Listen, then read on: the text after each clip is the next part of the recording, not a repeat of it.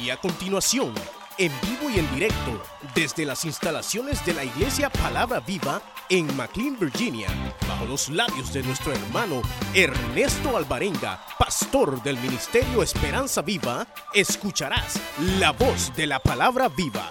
Alguien que tenga la palabra del Señor. Y lo leemos. Vamos a ser muy concretos esta, esta mañana. Pero versículo 1 dice de la manera siguiente, verso 1, capítulo 32, verso 1. Viendo el pueblo que Moisés tardaba en descender del monte, se acercaron entonces a Aarón y le dijeron, levántate y haznos dioses que vayan delante de nosotros, porque a este Moisés, el varón que nos sacó de la tierra de Egipto, no sabemos qué le haya acontecido. Y Aarón le dijo, apartad los arcillos de oro que están en las orejas de vuestras mujeres, de vuestros hijos y de vuestras hijas, y traédmelos. Entonces todo el pueblo apartó los arcillos de oro que tenían en sus orejas y los trajeron a Aarón. Y él los tomó de las manos de ellos y le dio forma con buril e hizo de ellos un becerro de fundición entonces dijeron, Israel, estos son tus dioses que te sacaron de la tierra de Egipto. Y viendo esto, Aarón edificó un altar delante del becerro y pregonó a Aarón y dijo, mañana será fiesta para Jehová. Y al día siguiente madrugaron y ofrecieron holocaustos y presentaron ofrendas de paz y se sentó el pueblo a comer, a beber y se levantó a regocijarse. Otra versión dicen a desenfrenarse.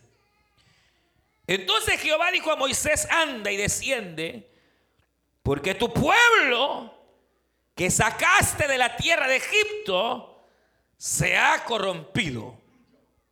Amén.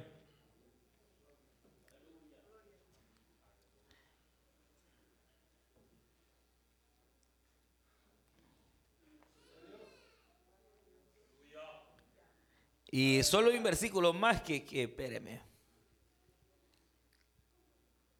Verso 21. Dice, y dijo Moisés a Aarón, verso 21, ¿qué te ha hecho este pueblo que has traído sobre él tan grande pecado? Y respondió Aarón, no se enoje mi señor, tú conoces al pueblo que es inclinado al mal porque me dijeron, haznos dioses que vayan delante de nosotros, porque a este Moisés, el varón que nos sacó de la tierra de Egipto, no sabemos qué le haya acontecido. Y yo le respondí, ¿quién tiene oro? Apartadlo.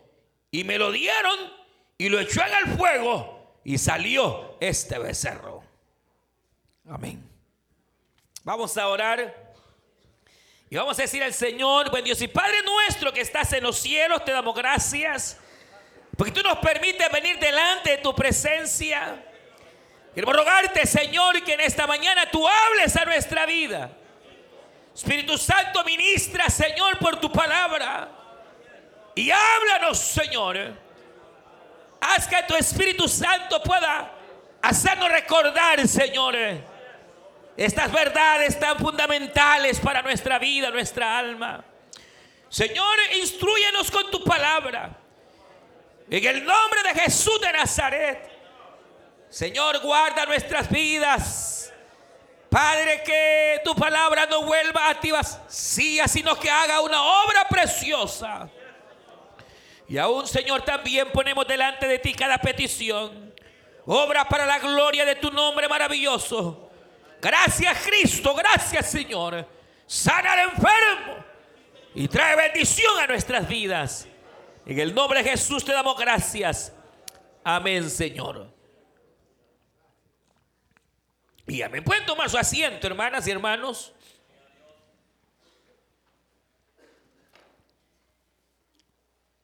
Hemos estado, eh, usted sabe, en alguna manera, eh, tratando de estudiar algunas, algunas características, algunas conductas que especialmente David tuvo, que lo llevaron a, a ser una persona que estuvo realmente cerquita de Dios, al grado que, usted sabe, Dios lo prosperaba, Dios lo bendecía, y a él se le da lo que hemos estado hablando, una llave, que esa llave abre, y cuando abre, nadie puede cerrar.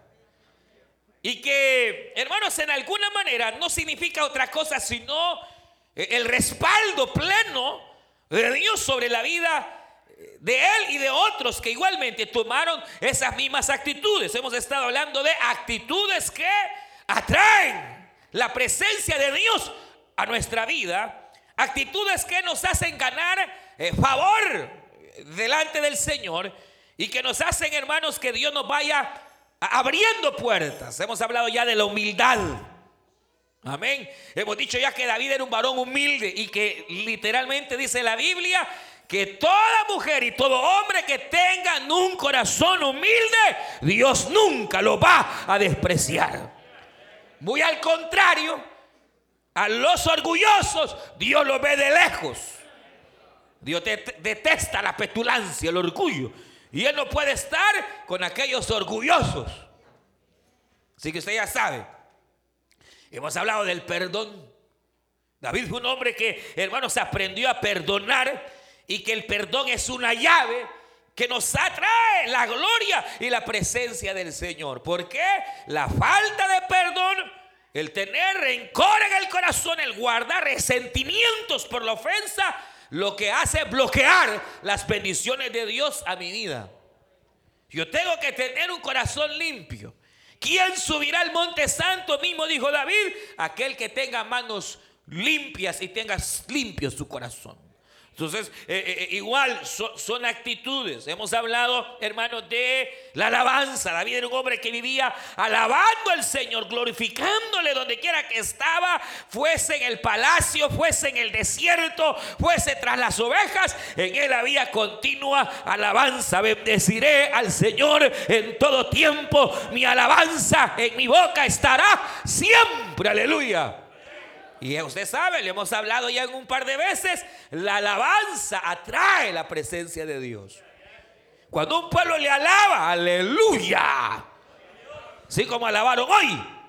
La presencia de Dios se hace sentir cuando un pueblo le alaba. Igual un creyente que adora y alaba al Señor. Ahí va a estar las gracias y las misericordias, hermanos del Señor.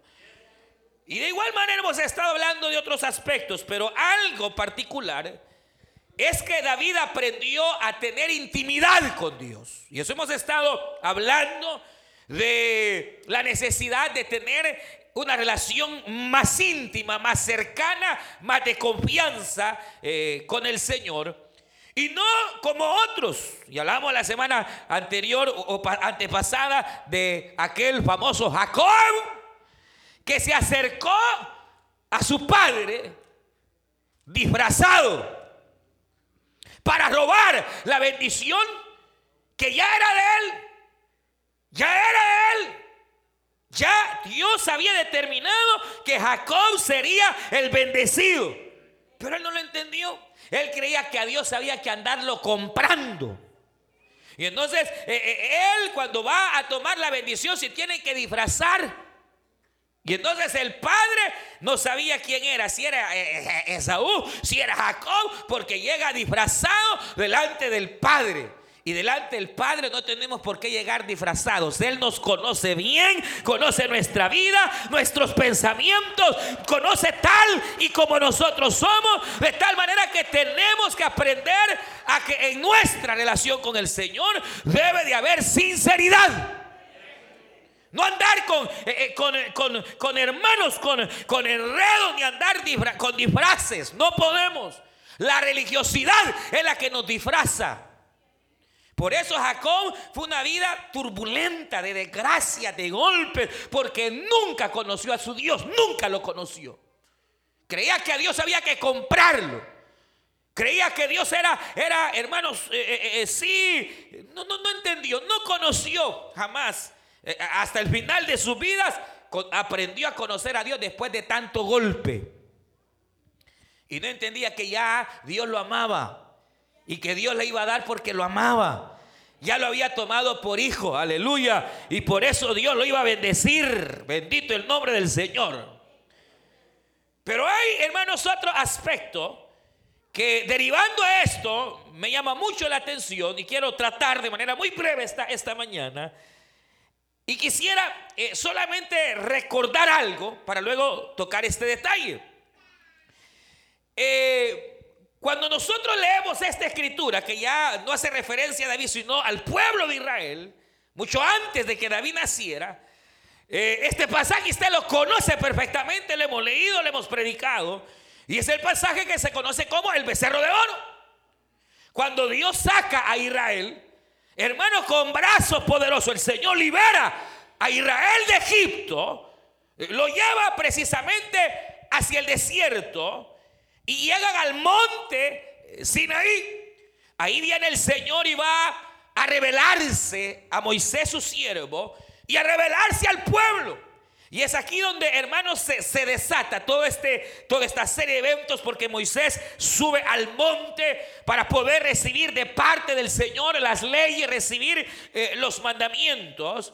Y entonces resulta que el pueblo al ver que Moisés no bajaba, empiezan hermanos a decirle a Aarón, haznos dioses, porque este Moisés a saber qué se hizo, entonces viene Aarón y lo que hace es eh, tomar el oro que dice que había eh, eh, en las orejas, ya saber en qué otras partes de las mujeres esas modas no son, no son nuevas, no creas, son modas viejas, modas egipcias. Y entonces dice que hasta los niños andaban aritos por todos lados, trabados aquí quizás, a saber, pero los arcillos son aretos, son cadenas. Y dice que andaban llenos, infestados, hermanos, de, de, cosas raras. Y entonces la dieron para, para hacer al Dios que los había sacado.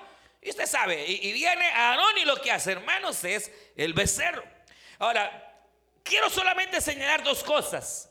Eh, la primera de ellas es, hermanos, el hecho de que lamentablemente el pueblo de Israel realmente nunca logró entender ¿Cuál había sido el propósito de Dios al sacarlos de Egipto?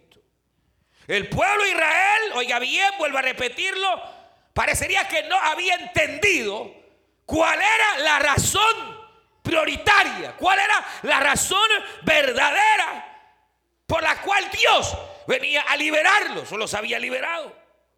Ahora, esto hermanos es tremendo porque el hecho de no saber por qué razón Dios los había liberado lo llevó a este momento. Ahora, la cuestión con nosotros es que muchas veces nosotros, los creyentes, no tenemos clara la verdadera razón por la cual Cristo murió en la cruz del Calvario por nosotros. Oiga esto, muchos cristianos no tienen la idea clara del por qué Cristo pagó en la cruz del Calvario con su vida y su sangre Oiga bien, por nosotros. Igual que Israel. Israel, hermano, está esclavo.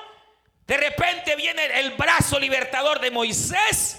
Jehová se revela. Salen de la tierra prometida.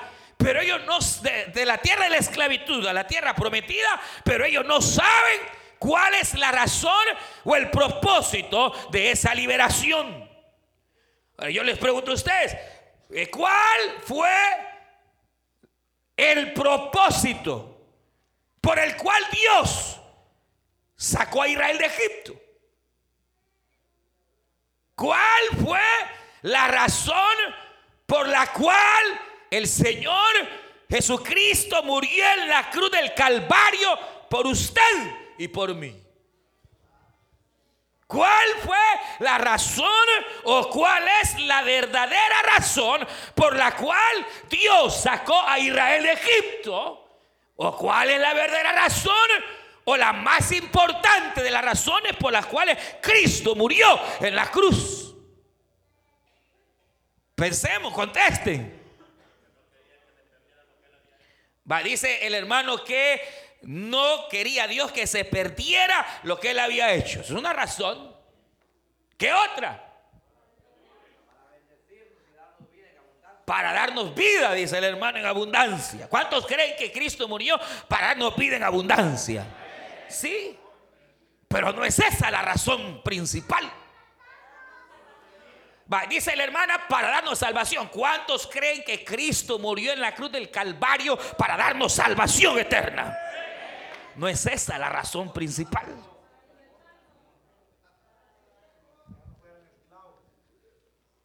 No es esa. Es, claro, es una, es una prioridad el hecho de que por Cristo somos salvos y vamos a la eternidad, es cierto que por la cruz del Calvario somos benditos, pero no es esa la verdadera razón. El hermano dice, por amor, dice la niña, para libertarnos. El pueblo de Israel fue libre porque estaba en opresiones de pecado, igual que nosotros que estamos en opresiones de pecado. Y el Señor nos liberó de las opresiones del pecado y nos hizo libres para la gloria de su nombre. Pero no es esa la verdadera razón. para darle honra y gloria. Es, sí, el Señor llamó a Israel para que le alabara, igual que ha sacado a su iglesia para que le alabe y le adore. Es verdad, pero no es la razón primaria. Para estar con Dios la razón por la cual Dios sacó a Israel de Egipto era para que lo conocieran y para tener una relación personal con Israel. La, verdadera razón por la cual Cristo murió en la cruz del Calvario es que por medio de su sangre el pecado nuestro es quitado y así podemos tener todos los días de nuestra vida y en la eternidad una relación con Dios.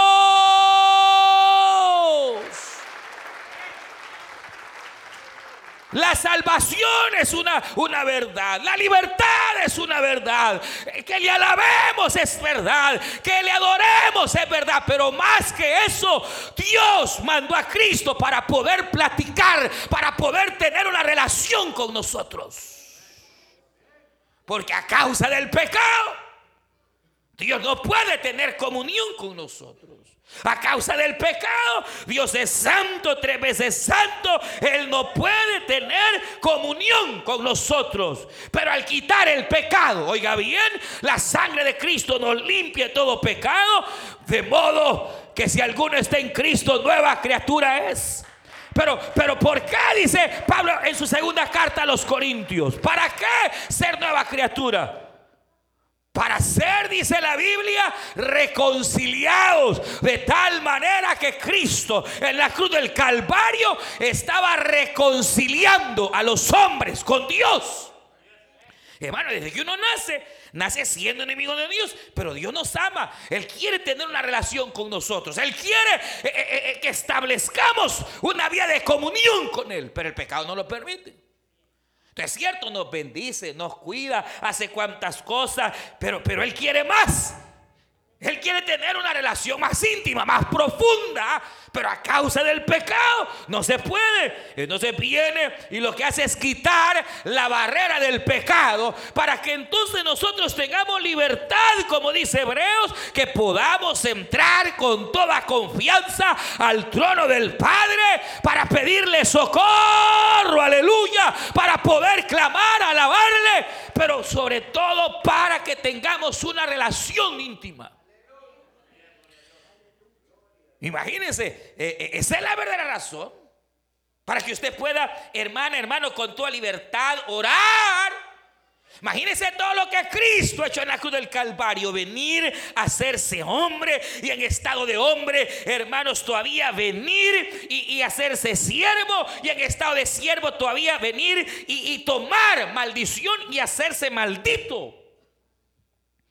Pues ¿Sabe lo que dice Gálatas? Que Cristo y Colosenses también en la cruz del Calvario se hizo maldición. Siendo el bendito del Padre, se hizo maldición. Pero todo para qué? Para que la barrera, el estorbo que estaba, es que, para, acuérdense, antes eh, estaba el tabernáculo. El tabernáculo tenía el patio, tenía el lugar santo, el lugar santísimo, eh, los atrios. Y entonces la gente podía llegar a los atrios para hacer sacrificios, pero no podían entrar al lugar santísimo donde estaba la presencia de Dios, su arca, porque habían cortinas a causa del pecado. Y entonces solamente los sacerdotes podían entrar al lugar santísimo. Estaban los patios, el lugar santísimo, eh, eh, eh, o santo y el lugar santísimo. Los atrios, lugar santo, lugar santísimo. Atrios, lugar santo, lugar santísimo. Al lugar santísimo nadie podía entrar a causa del pecado. Y entonces el pueblo podía llegar a los atrios, solo sacerdotes al lugar santo. Y solo uno, señalado, uno, el sumo sacerdote, podía entrar al lugar santísimo una vez al año. Y poder postrarse delante del arca, contemplar la gloria de Dios y poder expresarle al Señor devoción. Y si usted ha leído la Biblia, sabe que este entraba con una, con una pita, con cadenitas, con, con, con, ¿cómo se llama? Con campanitas. Porque si este entraba, no habiendo sido purificado totalmente, si en la noche se echa una su mentirita por ahí, al entrar, hermanos, al lugar santísimo, ahí caía postrado, muerto. Entonces llevaba una, una, pita con unas cadenitas porque los sacerdotes que estaban ahí atrás escuchaban y mientras él estaba orando y adorando se oían las campanitas. Está vivo, decían. De repente las campanitas se dejaban de sonar, se murió, tenían que sacarlo. ¿Por qué? Por causa del pecado. No había comunión, no había. Pero ¿qué es lo que ocurrió? Literalmente dice la Biblia que a la hora novena, cuando Cristo está en la cruz expirando y Cristo dice, hecho está, en tus manos entrego mi espíritu. La Biblia dice que un terremoto sacudió la tierra y sacudió el templo y el velo que dividía el lugar santo y lugar santísimo fue rasgado. Aleluya como señal que ahora todo aquel que cree en Cristo puede entrar al lugar santísimo. Y a Dios no te va a matar, Dios no te va a destruir, al contrario, podemos entrar confiadamente ante el trono de la gracia. Pero se imagina todo eso para que usted ni ore hoy, ni hable con Dios, le dé la espalda cada rato. Qué triste. Dios, hermano, Dios, usted es Dios, hermano. Pero por algo que yo no le puedo explicar y no sé si habrá quien pueda explicar, eh, hay algo en Dios, hay algo en Dios que lo mueve a tener necesidad de oírme a mí, de querer oír mi voz. ¿Qué necesidad tiene Dios teniendo tantos ángeles y teniendo tanto pueblo, hermano, que le puede alabar y decirle, te amamos, te amo, Señor, pero Él me necesita oír a mí y a usted? E-, esa es la relación particular, personal con Dios. Eso es lo que, hermanos, Dios ha puesto en carga en mi corazón. Que nosotros muchas veces, hermanos, tenemos una religión tipo, tipo Jacob, disfrazado, que creemos que solo son cosas externas y que la idea es venir aquí, hermanos, el domingo y de aquí saliendo, hermanos, somos otra cosa. No, la comunión con Dios es todos los días, es hoy, mañana, el martes, el miércoles, por la mañana, por la tarde, por la noche, es venir y poder expresar darle a Él mis inquietudes, mis miedos, mis temores, todo lo que en mí hay, expresárselo al Señor. Porque Él, Él necesita. Eh, eh, es increíble, pero, pero Dios necesita. La Biblia dice, cuando Cristo estaba delante de aquella mujer samaritana, las palabras de Cristo fueron estas mujeres. El día y la hora ha llegado en que Dios busca, busca, busca, busca. Dios busca adoradores que le adoren personas que le amen en espíritu y en verdad.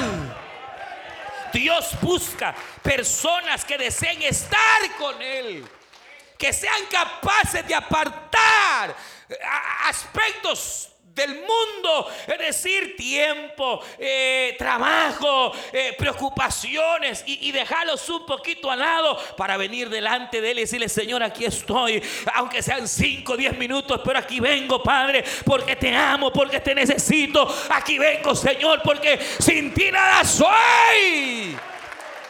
Eh, hermano, Es la idea y eso es lo que, lo que tuvieron aquellos grandes hombres de Dios que lograron intimar más con Dios, lograron ir más allá de la mayoría. Pero si nosotros hoy ya creemos que eh, Cristo murió solo para salvarnos, por eso ni lee la Biblia usted, ni ora, se congrega ya de vez en cuando, porque nuestra mentalidad pudiera ser que Cristo murió solo para bendecirnos. Es cierto que nos bendice, pero hay algo más, hay una relación personal. ¿Por qué, ¿Por qué cree usted que cuando Dios creó a Adán, a Dios nada le costaba eh, crear de una vez a Adán y del polvo hacer a la Eva? ¿Verdad? Usted sabe que, que hay dos relatos de la creación en Génesis. Uno es general, pero el otro es más particular, es decir, más, eh, eh, eh, más exacto. El otro es general, el otro es particular. Los dos son verdaderos, el mismo relato. Dos, rela- dos relatos de diferentes puntos de vista. Pero dice que Dios creó a Adán. Amén. ¿Por qué no le creó a la Eva de una vez? ¿Por qué no le hizo a la Eva? Sino que solo hizo a Adán. Porque la idea de Dios era esa. Que antes de tener una Eva, Adán lo tuviera a él, a Dios. Que Adán aprendiera a intimar con Dios, a conocerle a Él. Hermano, y, de hecho que así fue. Adán intimó con Dios, caminaba con Dios, hablaba con Dios. Las necesidades más profundas de Adán fueron llenas con la presencia de Dios. Y entonces después, oiga, mire, qué tremendo. Después, Adán vio Dios que tenía necesidades físicas sociales. Y entonces viene y le da a Eva. Pero ¿por qué Adán tuvo la dicha de ser un varón completo? Porque primero se satisfizo de Dios, primero logró llenarse de Dios. Y después le dieron a su esposa. Ahora, ¿cuál es el problema nuestro? El problema es que hacemos al revés. Primero vamos donde Eva. Y a Dios lo dejamos de último. Nuestra necesidad más profunda, más íntima, nunca la va a llenar el marido, nunca la va a llenar la mujer, ni los hijos, ni el trabajo. La necesidad más profunda en el alma solo puede ser llena por la presencia de Dios. El día que tú y yo tenemos una relación personal con Dios. Por eso, mi amado, en verdad nosotros somos las personas más felices de la tierra. Porque la gente cree que la felicidad está en el dinero, en la fama. Mire, si así fuera, esa gente rica, esa gente famosa, no se mataran. Pero la mayoría de ellos se envenenan. Teniendo plata, teniendo fama, teniendo, viven unas vidas desdichados miserables y, y tienen green card, tienen ciudadanía, tienen plata, tienen oro, tienen amigos. ¿Por qué se envenenan? ¿Por qué viven hermanos eh, sin, sin, sin qué? Sin esperanza. Porque no tienen lo más importante. Tienen a Eva, tienen su Adán, pero no tienen a Cristo, no tienen a Dios. Y lo más importante en nuestra vida es establecer una relación personal con Dios. Y cuando esa relación a veces se descuida, es que uno se siente vacío, pues. Y no le haya sentido a la vida. Y anda buscando ese, llenarlo con mujeres, con, hombres, llenándolo con riquezas, con un carro nuevo. Y entre más nuevo, mejor. Mentira, se va a sentir igual miserable. A menos que vuelva, que vuelva a una comunión verdadera, profunda con Dios. Solo así conociendo a Dios, intimando con Él, eh, estableciendo esa relación con el Señor de todos los días. De expresarle eh, nue- nuestra, nuestra vida, aún a veces las fallas que se cometen, eh, de expresarle, de venir delante de Él con sinceridad, pero también con temor. Que ese es el elemento, hermanos, que eh, hoy más que nunca se ha perdido. El temor a Dios. El temor a Dios. Cuando leemos este pasaje, Hermano, la idea de Dios era, obviamente, llamar al pueblo para que me sirvan. Ese fue el llamado. Mira, tráemelos al monte para que me conozcan y yo los conozca a ellos y me sirvan. En ese sentido, la palabra servir era para que eh, intimaran con Él, para que lo conocieran, para poder hablar con Él, para que Dios de esto se hiciera el pueblo. Pero hermano, dice ellos, ellos no entendieron, salieron de Egipto, no entendían ni para dónde iban, hermano, y allá van. Y cuando llegan al monte donde se iban a dar a conocer, la Biblia dice, hermanos, que la gloria de Jehová descendió. Y, y todos tuvieron terror. Fíjese, una cosa es tener temor y otra cosa es tener terror. Terror es miedo. Miedo. La Biblia dice que todo el pueblo tuvo terror y tuvieron miedo y tuvieron horror y se alejaron.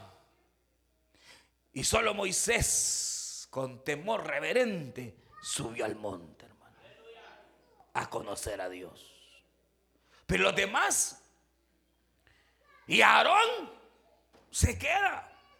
Cuando, cuando ya no baja Moisés, ellos empezaron a decir, bueno, ya, ya no, ya no, ya no vinieron, ya no vino Moisés a saber qué le pasó. Haznos dioses. Haznos dioses. O haznos un Dios para que nos vaya guiando por el camino por el cual tenemos que ir. Y viene Aarón, hermano. Les pide los zarcillos y todo. Y, y de todo el oro que había recibido. Empezó a fabricar un becerro. Ahora, lo, interesante de esto, oiga, es que la Biblia dice que cuando terminó el becerro, Aarón le dijo, he aquí vuestro Elohim. Oiga bien, o sea, aquí la reina Valera, los que tradujeron la reina Valera, fueron condescendientes y le pusieron la D pequeña. Pero aquí, de verdad, la palabra en su original es la misma palabra que se ocupa para Dios, que es la palabra Elohim, más de 1600 veces en el Antiguo Testamento. O sea, aquí debería de aparecer con D grande, porque eh, eh, para ser legales a, la traducción. ¿Qué quiere decir?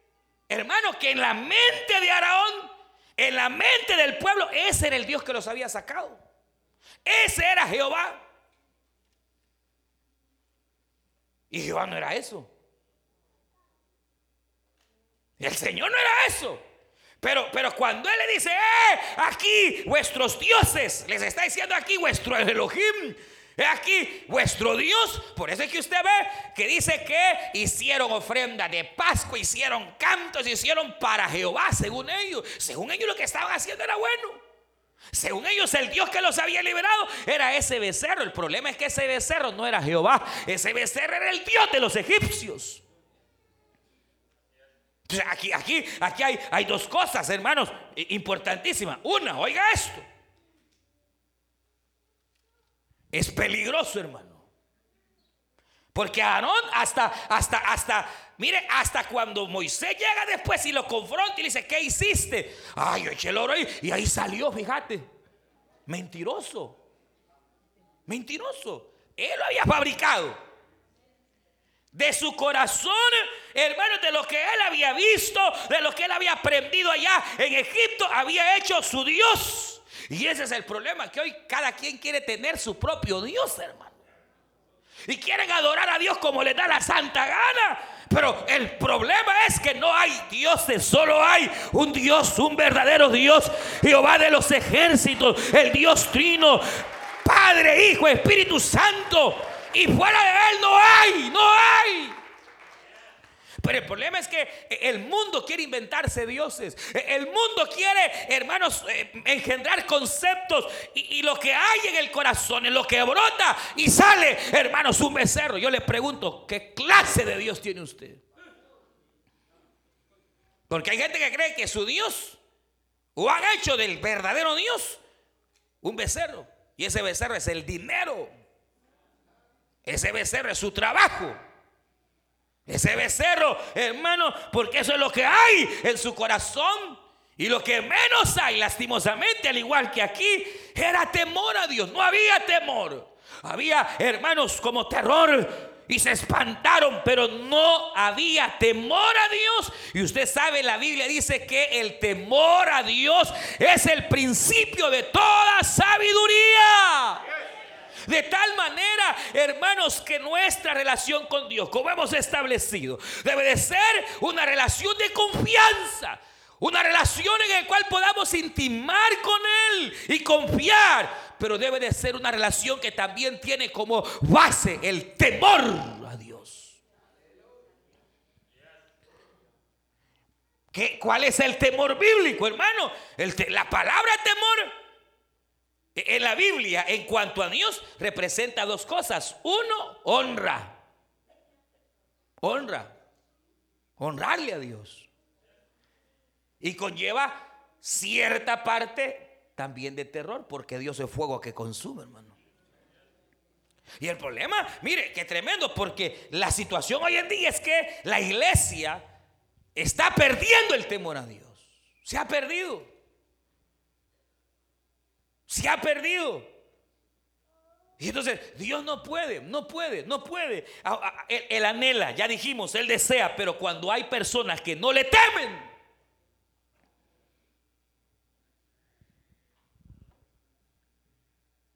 Dios no puede abrirse. Porque para que Dios se abra y su gloria resplandezca, debe de haber temor a Dios. Honra respeto, pero temor, ¿en qué sentido?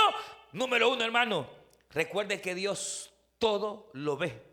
No hay nada que esté oculto delante de Él. Todo lo ve el Señor. Pero a veces, hermanos, aquí queremos como apantallar y allá afuera se nos ve el temor. Allá codiciamos, robamos, mentimos, desfalcamos.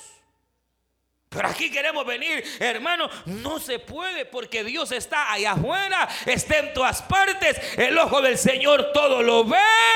Hermano, y cuando uno viene delante de Él, debe aprender a venir con confianza, pero con temor, sabiendo que no viene delante de cualquier hombre, viene delante del Rey de Reyes y Señor de Señores, del Dios que todo lo ve, del Dios que todo lo oye, del Dios que todo lo sabe.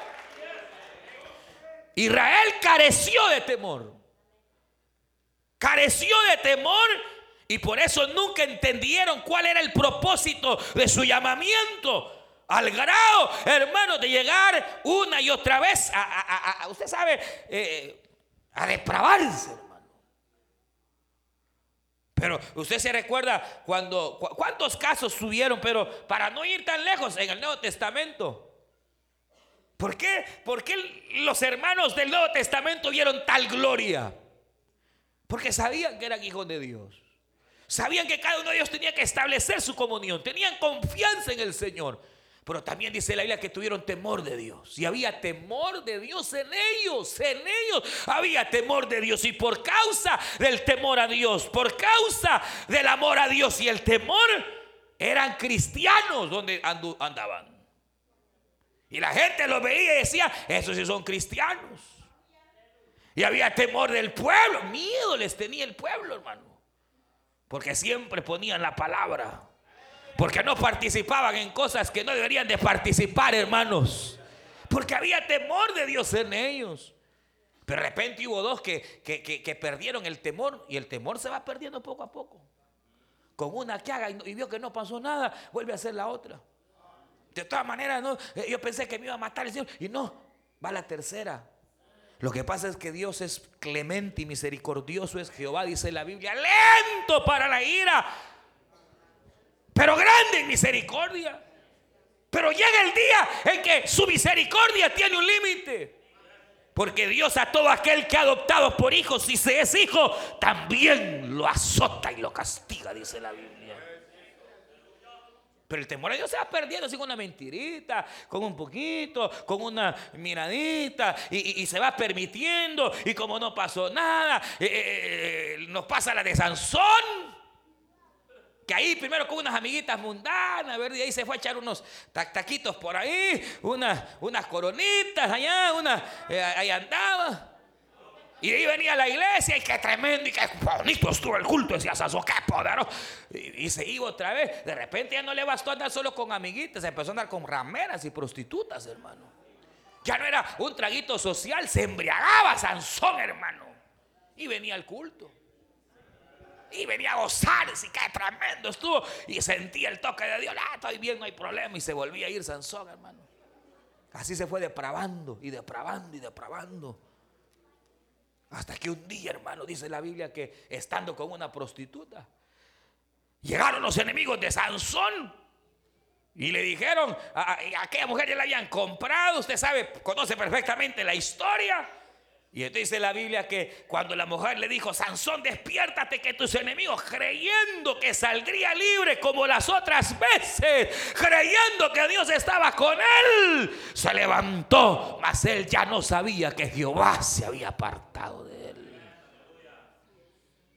Y lo agarran, hermano, lo hacen pedazos, le sacan los ojos, hermano, al gran hombre de Dios. Así empezó niña y Zafira. Una mentirita. Una ahí. Mira que él vendió la casa y ya lo pusieron de diácono. Vendamos la casa. Pues, ah, pero le dijo, ah, pero si la vendemos, me ahí. Ellos tienen plata, le dijo la niña. ¿Para qué le vamos a llevar todo el dinero? ¿Verdad que no? No, mejor digamos que la vendimos en tanto. Agarremos una parte para acá y la otra la agarras para allá. Y dice, hermano. Y llega delante Pedro. Eh, mira, Pedro, vendimos la heredad. Así le dijo Pedro. ¿Y en cuánto? En tanto. Mentira. ¿Estás seguro? Sí, sí, sí, sí. Aquí viene, aquí está. ¿Qué privilegio me vas a dar? Porque has mentido a Dios. No has mentido a los hombres. ¿Qué te pasa? Ni había terminado cuando Pau cayó muerto, hermano. Y detrás venía la mujer. Preguntando qué privilegio le han dado ya al marido. Terrible. Y cuando llega, todavía la misericordia de Dios le dice, Zafira, ¿vendieron la heredad Zafira? Sí, empezó a echarle el gran cuento, hermano. ¿Está segura, Zafira? Sí, sí es que. ¿Está segura que en esto lo vendieron? Sí. Aquí vienen entrando los jóvenes. Fíjense que Pedro fue inteligente, mandó a enterrar al muerto a los jóvenes para que en ellos quedara marcado el temor a Dios, hermano. ¿Con qué limpiará el joven su camino sino con temer la palabra, con temer a Dios, hermano? Eh, dice la Biblia que le dicen, pero mira, ya vienen entrando los que acaban de enterrar a tu marido por andar de mentirosos y ladrones. Así que ahí vamos. Y ¡pau! Cayó muerta la mujer también. Y dice Leila que todos los hermanitos tuvieron miedo, temor y empezaron a santificarse y a purificarse y a abandonar la vida mundana. Para entonces, hermanos, andar recto delante de Jehová. Hermanos, si hay algo que falta hoy es el temor. La gente lo ha perdido, la gente se ha vuelto irreverente. Cada hermano se alaba a Dios, cada quien como le da la gana. Ya Dios ha estipulado cómo hay que alabarle. Ya Dios dijo cómo hay que hacerlo. Bendito sea. Pero Dios espera de nosotros respeto, honra, que respetemos sus cosas, que lo que es de Dios es de Dios, hermano, y lo que es de César es del César, pero no le esté robando a Dios lo que a él le pertenece. Temer a Dios significa en nuestro corazón tenerle en alto, en honra. La, honra más alta, hermano, debe ser Dios. Dios, qué lugar tiene Dios en su corazón? ¿Qué lugar tiene Dios en su corazón? Hermano, ¿por qué Dios honró tanto a David? Temió a Jehová. Temió, lo honró de tal manera que David en sus relaciones puso a Dios en primer lugar. Todas las demás cosas eran añadidura. Nosotros ahí lo vamos dejando en último. Ahí lo vamos relegando. Primero esto, primero lo otro, primero. Y Dios se va, hermano, relegando. Y de repente viene un vivo por ahí, hermano que está luchando para poner a Dios en primer lugar. Entonces Dios da la espalda y empieza a concentrarse en aquel vivo. Porque este me está buscando de corazón, con temor, con temblor. esta me está buscando con corazón, con temor y temblor. Esta me está dando a mí el primer lugar. Entonces Dios comienza a poner su mano. La quita de otro que lo ha despreciado y la pone sobre aquella mujer que lo está honrando, hermano. Dios busca hombres y mujeres que le adoremos en espíritu y en verdad, que entendamos que hemos sido lavados con la sangre para vivir para Él. Y que es vital el lugar que Él ocupe en nuestro corazón para entonces, hermano Dios, derramar su gracias y su misericordia. Cristo lo dijo de esta forma, mas buscad primeramente el reino de los cielos y todas las demás cosas. ¿Quiere que le ayude? ¿Qué ocupa sus pensamientos? ¿Qué ocupa sus pensamientos? Todo es cierto, hay que trabajar, hay que atender la familia y todo, pero ¿qué ocupa sus pensamientos? Su familia. El temor implica poner a Dios en primer lugar. Y segundo, ¿sabe? Es que mire, mire, yo les decir algo. El camino cristiano es por fe. ¿Sí o no? Por fe, por fe. Pero ¿cuál es la fe verdadera? ¿Cuál es la fe que vence al mundo, hermano? ¿Cuál es la fe verdadera? Dice Juan, la fe que vence al mundo. ¿Cuál es? La fe genuina. Es bien sencillo saber que Dios está en todas partes y que Él me ve. Él me oye lo que hablo, lo que texteo. Él lo ve todo. Entonces, como Él me ve, aunque no esté mi mujer, aleluya.